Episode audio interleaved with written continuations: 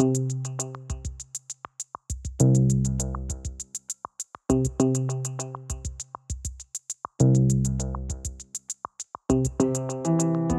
de vigne, saison 2, épisode 1, maternité.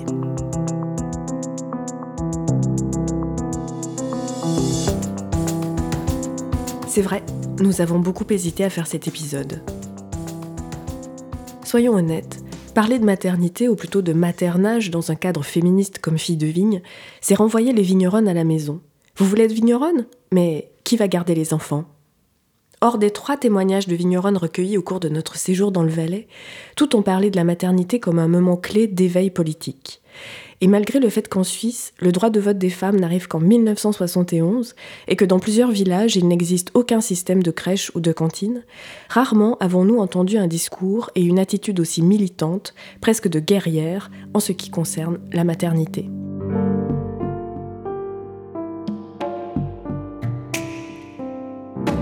Marie-Thérèse Chapa fait partie des figures emblématiques du Valais. Cette vigneronne qui voulait être sage-femme a contribué à accoucher de nombreuses autres vocations, comme celle de Sandrine Callot, Valentina Andrei et Ilona Teta. J'ai commencé à faire un stage à l'hôpital à Martigny. J'ai fait six mois. Puis au premier accouchement que j'ai assisté, je suis tombée dans les pommes, vu tout le sang. Et puis, entre-temps, j'ai fait l'examen d'entrée quand même pour être sage-femme. Puis en même temps, mon père, il m'a offert euh, cette vigne de 15 ans. Et puis, de travailler dans la vigne, d'être en plein air, pas avoir ce milieu hospitalier que j'aime beaucoup m'occuper des gens. Mais le système hiérarchique très cloisonné, puis d'être enfermé, pour finir, je ne sais pas, c'était difficile. Et en même temps, comme j'avais cette vigne, ça m'a fait vraiment le déclic. Puis mon père me poussait un peu là-dedans. Parce que lui, il a beaucoup souffert de ne pas faire un métier avec la nature parce que lui, il voulait être garde forestier, il voulait être vétérinaire, et puis son, il venait d'une famille tradition de juriste, et il a été très, très poussé par sa famille pour ça. Puis à l'époque, il fallait respecter la tradition, la famille, les avis des parents. Donc euh, il a, je pense, toujours regretté. Puis il nous a appris beaucoup sur la nature, sur la forêt. On faisait je pense qu'il faisait deux, deux heures par jour de marche. Et il nous a donné ce goût pour la nature, et c'est lui qui m'a un peu poussé dans la vigne.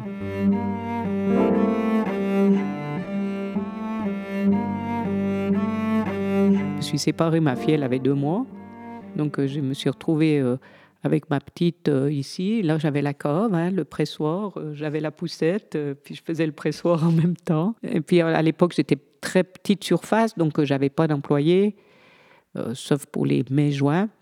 Et puis, donc, j'ai fait vraiment beaucoup toute seule, ouais. Mais ça m'a donné aussi, comment on peut dire, ça m'a fait repousser mes limites, ça m'a donné un, ouais, un plus grand horizon pour finir. On pourrait penser que ça nous raccourcit, ça nous empêche de faire certaines choses parce que la maternité, ben, on peut plus aller faire la même chose. Mais au contraire, ça nous fait nous dépasser, ça nous ouvre des solutions qu'on n'aurait pas pensées. Euh, en même temps, vous avez formé euh, plusieurs générations de femmes, donc votre expérience est aujourd'hui euh, dupliquée dans beaucoup de domaines. Vous avez influencé énormément de femmes.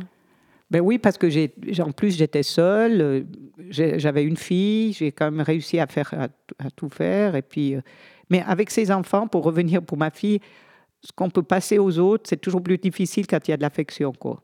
Donc, euh, enfin, je dis pas que j'avais, j'avais aussi beaucoup d'affection, beaucoup de, de, comment on peut dire, même de, l'amour, hein, avec un grand A, pour toutes les femmes qui ont travaillé chez moi. Mais avec, avec ses enfants, c'est plus compliqué. Il y a d'autres choses qui rentrent, euh, mm, d'autres mm. enjeux et tout ça. Donc, euh, c'est plus difficile, mais les messages ou la manière, ça lui a donné du, du courage. Elle est courageuse, ma mm. fille. Ouais. Il y a quelque chose là tout à coup qui surgit pour moi, c'est que à la base vous vouliez être sage-femme pour aider les femmes. Et au final, vous le faites un petit peu. Vous continuez, vous aidez des femmes à accoucher de leurs projets professionnels. Oui, Il y a ben, une, ben filiation là-dedans. Oui, parce que je suis tellement contente. Puis moi, j'aime bien transmettre. J'ai beaucoup transmis. Tout ce que je sais, je le transmets. Je n'ai pas gardé pour moi, pour euh, comme ça. Et puis d'un côté, j'aurais pas pu être sage-femme parce que quand je vois le souci que je me suis fait pour la vigne, qui est vivante, mais c'est quand même de la vigne, et je me dis, c'est le souci que j'aurais eu pour les femmes. Euh, j'aurais pas dormi toute la nuit. Donc, d'un côté, je pense que c'était bien mieux que je fasse vigneronne que sage-femme. Est-ce que vous avez quand même le sentiment d'avoir un rapport presque maternel à votre terre ou aux gens qui travaillent ou ici ou à vos vignes? Oui, beaucoup me disent que je suis un peu même maman, euh, un peu mère poule. Alors, qu'est-ce que vous en pensez de ça? Ben Oui, c'est vrai. Je soigne mes, mes cèpes, je, ouais, je me sens même une responsabilité, un, un devoir. Euh, j'aime bien que mes employés se sentent bien, que je m'occupe aussi s'ils ont des soucis, peut-être presque trop, mais on ne se change pas non plus notre nature euh, profonde. J'ai l'impression d'avoir si j'ai eu une mission, ben, je, je pense que je l'ai bien faite. Quoi. Mm. J'ai, pu donner un, un exemple de, de, travail où on fait éthiquement et que si on, on veut vraiment, toutes les difficultés, on arrive à les résoudre. Mm-hmm. Pourtant, moi, j'avais pas tellement le caractère pour être, pour être chef déjà, pas du tout. Je l'ai fait vraiment, ça a été très, très, pour moi, ça a été très, très dur. Il y a des personnes qu'on voit qui sont nées pour, pour diriger, pour euh, voilà, ça, je l'ai vraiment, ça m'a, ouvert, euh, ça m'a fait dépasser mes limites. C'est comme je dis toujours, comme pour la biodynamie, je répète peut-être souvent cette phrase, mais c'est comme si tout d'un coup, vous aviez euh, votre petite lucarne, vous voyez juste l'arbre euh, devant votre maison, puis, et puis ce métier, plus la biodynamie, ça m'a ouvert comme si tout d'un coup, vous aviez, vous voyez tout le cosmos, quoi, toute la Terre, l'océan, les étoiles, ça donne une dimension énorme. C'est ça que je sens c'est intéressant que vous disiez que vous avez eu du mal à être chef, et donc il y a comme un petit glissement vers la maternité, c'est-à-dire que vous dites finalement la, chef acceptable, ça reste la maman. Et en fait, je voulais savoir si comment vous articulez le féminisme et la maternité?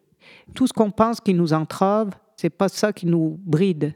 Au contraire, ça nous aide à surmonter ou à dépasser tout ça.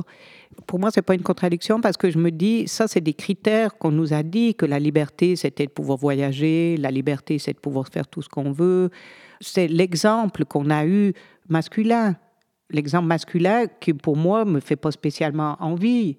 Est-ce que le fait de ne pas avoir d'enfant pour se consacrer à ses études, à sa carrière, euh, par exemple, une femme, elle dit, ouais, je veux finir d'abord ma carrière avant d'avoir des enfants, je veux je veux d'abord euh, euh, que je sois indépendante financièrement. Puis après, après, on arrive 30 ans, 35 ans. Oui, mais là, j'ai une grande opportunité. Mon, mon patron ne supporterait pas que je m'absente pour une maternité. Mais ça, c'est quelque chose qu'on qu'on nous a donné en exemple, mais qui n'est peut-être pas le bon exemple. Pour moi, ça ne me donne pas du tout envie d'avoir une vie comme ça. Ça me manquerait la chaleur, ça me manquerait la famille. Pour moi, ça, c'est ça qui me donne la liberté parce que ça me donne de l'amour qui me fait que mon esprit peut, voyager, même si ça m'entrave ici. Mais euh, cet exemple, j'ai pas, j'aurais pas eu envie de le suivre. J'aurais pas eu envie de faire une carrière. Euh, j'ai même jamais pensé à ça.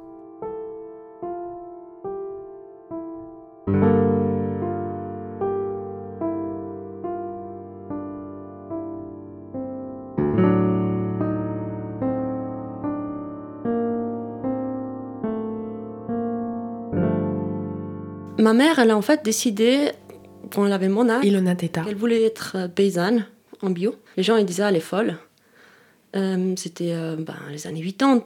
Elle avait déjà deux enfants en bas âge. Elle a fait la formation d'agricultrice biologique. Elle a fait du maraîcher. Elle a fait du céréal, un petit peu de production animale, mais pas du tout dans le sens de faire de la viande. Elle élevait des chevaux pour travailler le sol. Alors elle avait une ferme d'émetteurs première femme dans un canton rural dominé par le monde masculin, première femme certifiée d'émetteur qui produisait des céréales. Elle était folle, j'étais la sorcière. La folle, la sorcière, mais aussi la punk, la solitaire, l'amazone. Les femmes retirées loin de toute civilisation inquiètent et font peur. Et encore plus peut-être lorsqu'elles sont mères célibataires. Ilona Teta est une jeune vigneronne de 32 ans qui vit à Saxon, elle aussi dans un coin secret du Valais, en montagne, entourée de ses animaux et d'un verger d'abricots. Vous pensez que c'est elle qui vous a transmis cet euh, amour de la terre et toutes ces pratiques et cette euh, esthétique de vie, même plus globale, qui va au-delà du travail? Alors, Je sais pas, je me suis déjà demandé plusieurs fois, mais je pense plutôt non, parce qu'en fait, elle a tout essayé pour nous dégoûter de ça. Pourquoi? Parce qu'ils n'ont pas réussi, en fait financièrement. Ils n'ont pas tenu, ils n'ont pas réussi à élever une famille de quatre enfants qu'avec le métier de la terre. Et ils ont eu beaucoup d'échecs, ils n'avaient pas de sous, alors ils commencent à travailler à côté. Ils se sont rendus compte que c'était plus facile en fait, de nourrir une famille en étant pédagogue en social, travailler dans une institution à l'extérieur, Et puis d'avoir un esprit euh, anthroposophe en étant plus dans l'éducation familiale, en fait.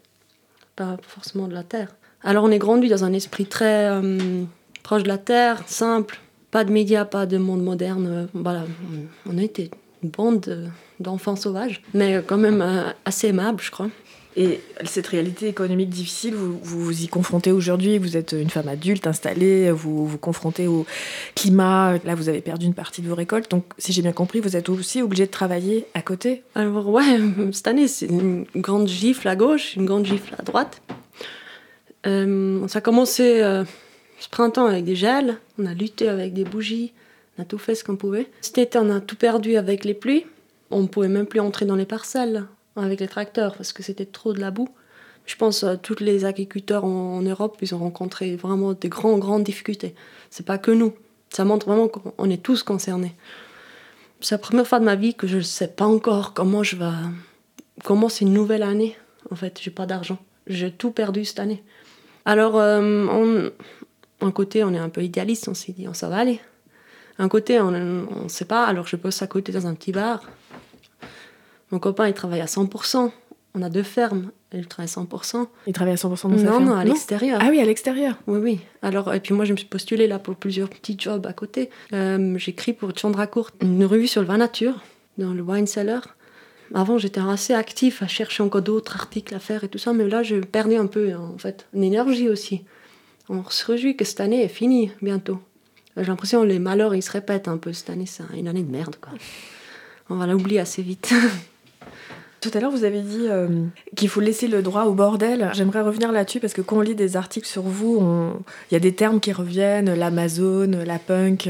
Est-ce que vous pouvez nous parler de ça? Pour moi, j'aime beaucoup ce monde punk, ce désaccord avec, euh, avec les choses euh, droites et justes. J'aime bien être fâché, j'aime bien être pas d'accord, j'aime bien gueuler, j'aime bien être euh, contre. J'aime aussi quand le désaccord n'est pas super esthétique et diplomatique, comme la plupart des Suisses le sont. Des fois, il faut dire non, j'ai pas envie, je suis pas disponible, je suis pas à vous là, je suis pas avec vous. Bien sûr, on aimerait aussi avoir une culture hyper soignée, droite et tout juste, mais je vois pas l'intérêt d'avoir des vignes qui ressemblent à des géraniums sur les bords des fenêtres, comme euh, l'image pittoresque de la Suisse. Je vois pas l'intérêt non plus de pas avoir un peu de bordel au sol. Je vois pas raison pourquoi on dit qu'une vigne est bien travaillée si on lui coupe les bouts. Euh, je vois pas la raison en fait. Puis je vois pas pourquoi les gens ils, se permettent de juger la manière que quelqu'un souhaite travailler sa vigne. Pour moi, il y a aussi quand même des limites. Pour moi, c'est une culture intensive qu'on doit soigner. On doit pouvoir entrer dans ces parcelles à tout moment. C'est pas du bordel euh, si important qu'on fait qu'on peut plus aller quoi. Mais moi, je laisse, j'aimerais laisser la place au bordel de la biodiversité en fait, de laisser des tas de branches par terre, au lieu de faire des jolis murs, de faire des tas de pierres, des pierriers, euh, d'intégrer plus en plus d'espèces au sol. Je dis le bordel comme ça. Et je veux pas devoir faucher deux fois par été mes vignes. Euh, moi, je veux que les plantes peuvent semer, euh, ils peuvent euh, se reproduire, que ça fait la- une sorte de paillage. C'est ça, c'est un bordel un peu contrôlé. Bien sûr, une vigne, il faut la suivre. Une vigne, c'est une liane, elle, elle- pousse beaucoup plus vite que nos cheveux sur nos têtes. Il y a des vignerons qui, qui sont encore plus extrêmes que moi, qui aiment vraiment laisser faire complètement. Ça, j'aime pas. Mais j'aime, en fait, avoir une sorte de place pour le bordel contrôlé. Vous êtes énervé avec cette euh, culture hipster du vin nature Euh, parfois, oui, parce que j'ai pas envie de faire partie, mais on me met facilement dedans.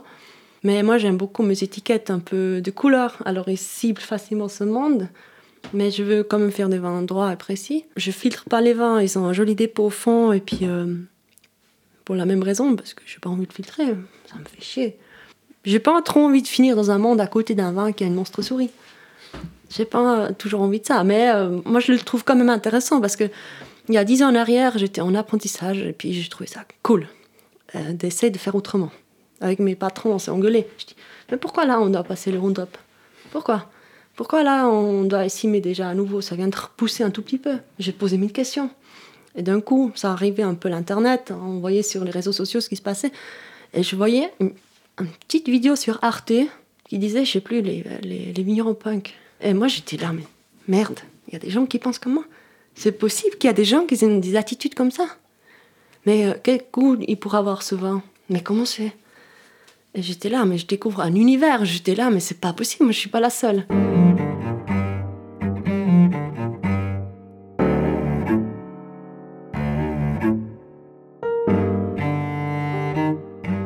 J'aimerais qu'on parle maintenant du fait que vous êtes une femme. Si je comprends bien l'histoire, vous êtes installée ici seule. Vous aviez votre petite fille, et donc euh, c'est une histoire euh, qui est assez belle et courageuse et tout ça. Et donc je voulais savoir, bah déjà, euh, on peut pas vraiment faire fi de cette réalité du genre, à mon sens. On peut pas faire semblant qu'on n'est pas une femme, qu'on a un corps de femme.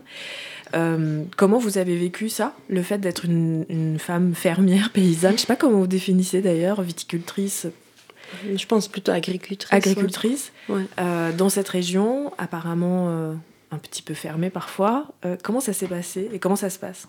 Alors, la femme dans le milieu du vin a trouvé sa place avec Marie-Thérèse.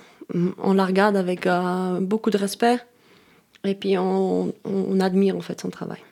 Alors ça, c'est hyper reconnaissante pour qu'elle existe ici en Valais. C'était la plus grande opportunité pour notre vallée que Marie-Thérèse. Je dis aussi qu'il y a d'autres femmes dans la même génération. Il y avait Madeleine Gay à l'époque, qui était œnologue chez Provence, la plus grande cave de Suisse, où j'étais aussi en œnologie. Il y avait des femmes comme ça qui avaient envie de faire du vin. Ils avaient envie de salir, ils avaient envie de faire ce job d'homme à l'époque. Et c'est cela qui ont ouvert euh, notre monde, en fait. Je rencontre pas beaucoup de sexisme ou des choses comme ça. Je, rencontre plutôt euh, de l'admiration par des hommes par exemple, euh, bah, tu vas chez le mécano, tu expliques ton problème sur ton tracteur, un gars, tu regardes comme ça, comment elle sait Mais de plus en plus, on, se fait prendre en sérieux, mais des fois, tu vas euh, quelque part, ils disent est-ce que c'est un homme ou une femme? Je trouve ça rigolo, en fait. On se rend compte qu'il n'y a aucune importance. On est les deux capables de conduire un tracteur. Qu'est-ce qu'on s'en fout? Alors, euh, quand j'étais un peu plus jeune, j'étais un peu plus rebelle à me dire ah, il faut faire la place des femmes dans la culture, euh, on n'est pas beaucoup. C'est vrai, on n'est pas beaucoup parce que c'est aussi un. Il n'y a pas beaucoup de femmes qui croient dans leur physique. C'est très physique comme métier. Ils ne croient pas qu'ils sont capables de changer une roue. Ah, c'est plutôt une question d'éducation, c'est pas le milieu agricole qui est comme ça. C'est aussi leur père, leur mère qui leur disent Ah non, t'es une fille, euh, il faut que tu joues avec ça, tu peux pas aller dehors te salir les, les mains en fait. Donc pour vous, votre éveil féministe s'est fait autour de la maternité? Ou c'était déjà là avant? Euh, C'était déjà là avant, peut-être un peu moins pragmatique. Et puis maintenant, ça se réveille dans un sens vraiment des sujets assez précis. En fait, on voit où sont les soucis. Parce qu'après avoir été maman et puis avoir eu ce congé maternité, d'avoir été employée pendant ce temps-là, je me suis rendu compte que ouais, on se fait baiser là. Est-ce que vous avez l'impression qu'il hum, y a encore une inéquité quand l'enfant grandit? Ou c'est juste au moment de la naissance qu'il y a un déséquilibre? Non, non, ça, ça se poursuit. Hein. On n'est que des femmes à aller chercher nos enfants à l'école. Moi, il y a un ami euh, qui va chercher son fils. Malheureusement, le... je pense beaucoup de papas aimeraient plus de place. Est-ce qu'on doit appeler ça du féminisme Ah oui, vous pensez? L'homme, il veut plus de place dans la vie familiale, mais la pression, le stress, on lui soumet aussi de gagner de l'argent, d'apporter, de soigner la famille et de pas pleurer, d'être fort et puis d'être un bon père. Moi, je trouve ça aussi, c'est important en fait. Le... Et on parle de féminisme, mais on, est quand même sur cette terre, on existe des hommes et des femmes et des gens un autre genre. Mais euh, ces hommes, ils, ont aussi, euh, ils sont aussi là et puis ils font partie de tout ça, quoi, de cet équilibre. Je pense qu'il euh, faut qu'on se trouve, retrouve les deux en fait.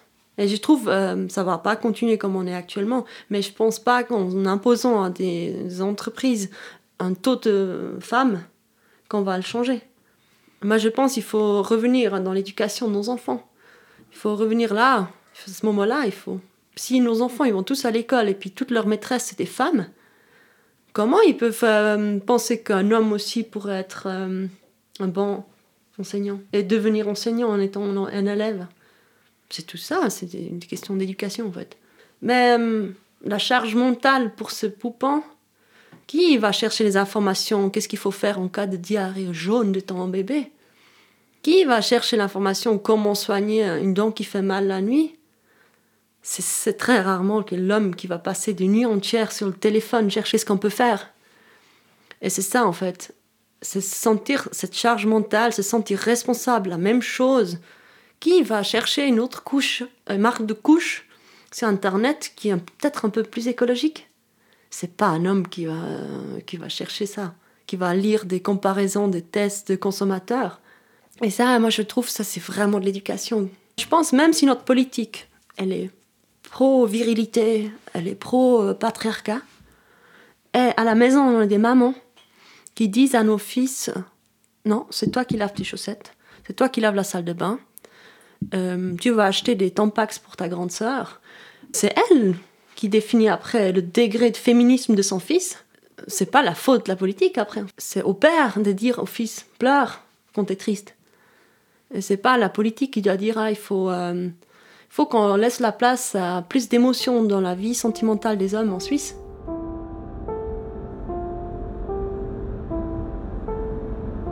Nous mettons le cap vers l'est, direction Miège, en longeant la vallée du Rhône suisse, où se trouve la dernière invitée de notre reportage, Sandrine Callot.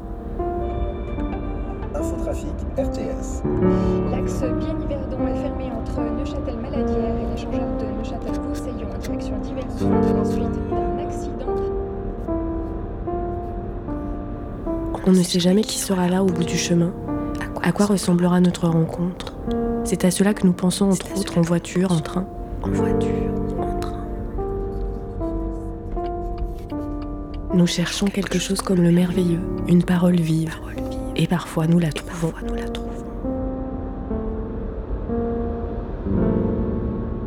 On lit euh, souvent que le Valais est une, une terre qui a été, enfin, au niveau du vin, euh, beaucoup portée par les femmes. Est-ce que, euh, est-ce que vous êtes d'accord avec cette idée? Est-ce que vous savez pourquoi? Euh, Je veux dire, c'est quand même assez rare, à vrai dire. Il faut euh, probablement segmenter. Donc, les femmes, elles travaillaient aux vignes avec les hommes déjà à l'époque. Sandrine hein. Des, des domaines viticoles, comme je vous expliquais avant, quand la viticulture, elle était, euh, comment est-ce qu'on dit, vivrière, qu'elle permettait en fait euh, ben, le culte catholique déjà, et puis la consommation épisodique de vin euh, durant les week-ends. Donc là, les femmes étaient déjà très euh, incluses dans le travail des vignes, sur, pour certaines ch- hein. Par exemple, elles avaient tendance à pas trop tailler, mais elles s'occupaient de tirer les sarments. Enfin bref, ça, je suis pas très au fait exactement de quels travaux faisaient les femmes, mais enfin, en tout cas, les femmes ont toujours travaillé la vigne ici, ça c'est sûr. Et après, euh, ben, il y a des femmes fantastiques qui ont commencé à reprendre des domaines dans les années 80. Ben, oui, genre, je les connais toutes, ça c'est sûr. Enfin, alors Marie-Thérèse Chapa, Marie-Bernard Giopra, Madeleine Mabière-Fuchs. Ensuite, il y a eu Madeleine Gay aussi, qui a travaillé comme œnologue à la coopérative, qui a aussi euh, fait évoluer les, questions autour de la femme. Et en fait, ces femmes, elles ont toutes tellement fait un bon travail. Euh, elles ont toutes tellement été performantes dans leurs différents rôles euh, que je crois que ça pétrit quand même l'imaginaire collectif. En tout cas, maintenant, je trouve qu'il y a une forme de discrimination positive autour de la femme qui fait du vin. Vous avez l'impression que ça vous a ouvert la voie? La médiatisation, je pense qu'effectivement, à un moment donné, en tant que femme, il y a une écoute en plus. Et puis, je- par exemple, là, comme je vous disais avant, la, la- la RTS, enfin, la Radio nationale et la télévision nationale, sont très sensibles à ces questions de, de temps de parole entre hommes et femmes. Et donc, sur des métiers comme la viticulture, ils auront tendance à souvent demander à une femme de s'exprimer. Par contre, je pense qu'on est encore quand même dans une situation où si, en tant que femme, tu es formée, tu es compétente, alors tu vas avoir euh, peut-être plus facilement de l'écoute. Par contre, c'est quand même encore un métier où si l'homme il est un petit peu moins compétent, et il sera beaucoup moins, moins discriminé quand même, j'ai l'impression que la femme qui est moyennement compétente dans notre métier maintenant, elle va être vite Mm.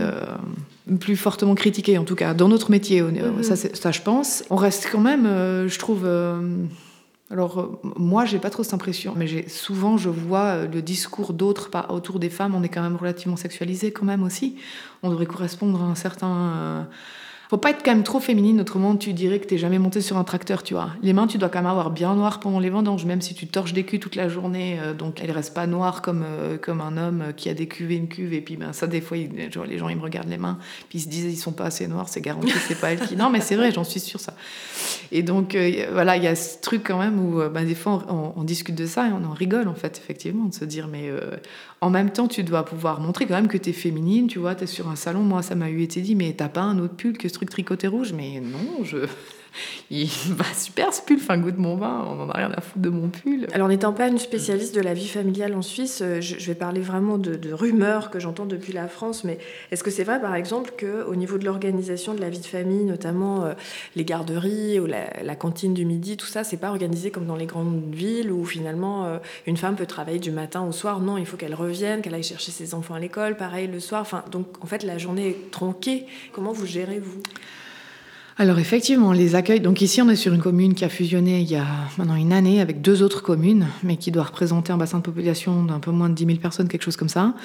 Et donc il y a un projet de nursery, hein, donc il n'y a pas de nursery. Donc jusqu'avant une année et demie sur la commune, il n'y a pas d'accueil du bébé. Et donc euh, le projet de nursery, il va inclure euh, cinq places pour des nouveau-nés, enfin pour des bébés, et il pense qu'il surdimensionne. Donc, euh, donc euh, voilà. il y a combien d'enfants au euh, village ouais, alors c'est compliqué à dire, mais ben, s'il y a 10 000 personnes, je ne sais pas exactement combien il y a d'enfants, mais ça donne une mesure, quoi. Vous êtes une femme impliquée politiquement dans beaucoup d'associations, vous luttez aussi pour une agriculture propre, etc. Et vous êtes aussi une femme, c'est quand même un sujet qu'on ne peut pas éluder. Est-ce que, par exemple, il vous viendra à l'esprit de mener dans tous vos, vos combats une action pour que structurellement les femmes puissent peut-être se dégager un peu plus facilement de leur vie de famille euh, avec des systèmes de crèche peut-être un petit peu plus poussés ou ce genre de choses. Enfin, bah alors ça, il faudrait s'engager politiquement. Euh, autre que pour la défense professionnelle. Et là, euh, le temps, il n'y en a déjà pas des tonnes. Mhm. Mais effectivement, c'est un sujet que c'est un sujet qu'on aborde souvent au sein du couple, avec les, amis du, fin, du village, effectivement, ou bien d'ailleurs. Mais effectivement, c'est vrai que là, en plus, euh, il y a encore une réalité différente entre Genève, Zurich et justement Miège, en fait. On est encore quand même dans un petit village euh, ben, d'une vallée euh, où est-ce que les...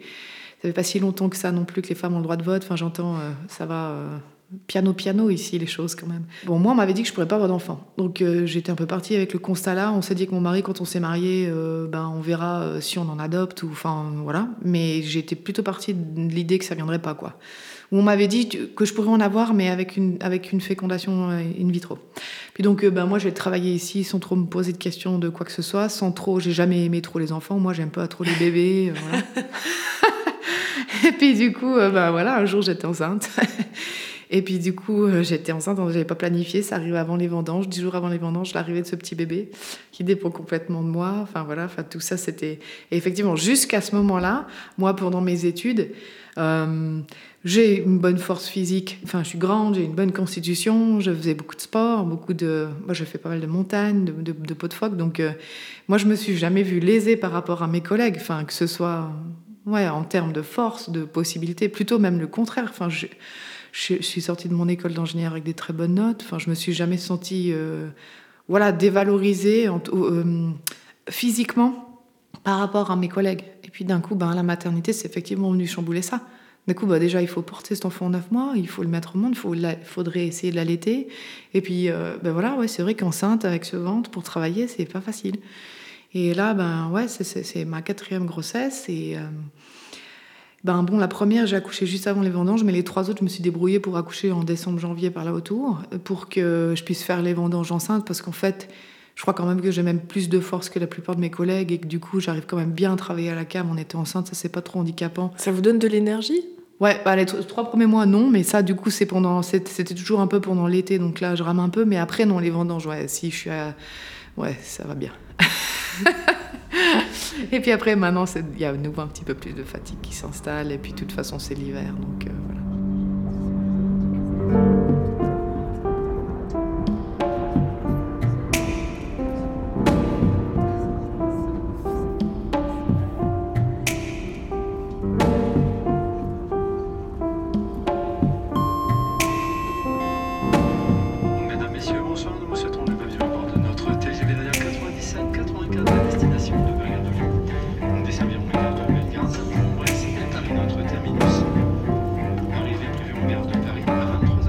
Maternité était le premier épisode de la deuxième saison de Filles de Vigne. Pour cette deuxième saison, nous tenterons autant que possible d'aller à l'étranger afin de comparer la situation des vigneronnes d'ici et d'ailleurs. Merci à celles qui nous ont accueillis chez elles, à leur vin merveilleux et rare, à leur confiance infinie. Marie-Thérèse Chapa à Fuilly, Sandrine Callot à Miège et Ilona Teta à Saxon. La deuxième saison de Filles de Vigne a été rendue possible grâce au soutien de la Fondation Michalski pour l'écriture et la littérature. Écriture et réalisation, Marie-Ève Lacasse. Montage et musique originale, Laurent le Costumaire.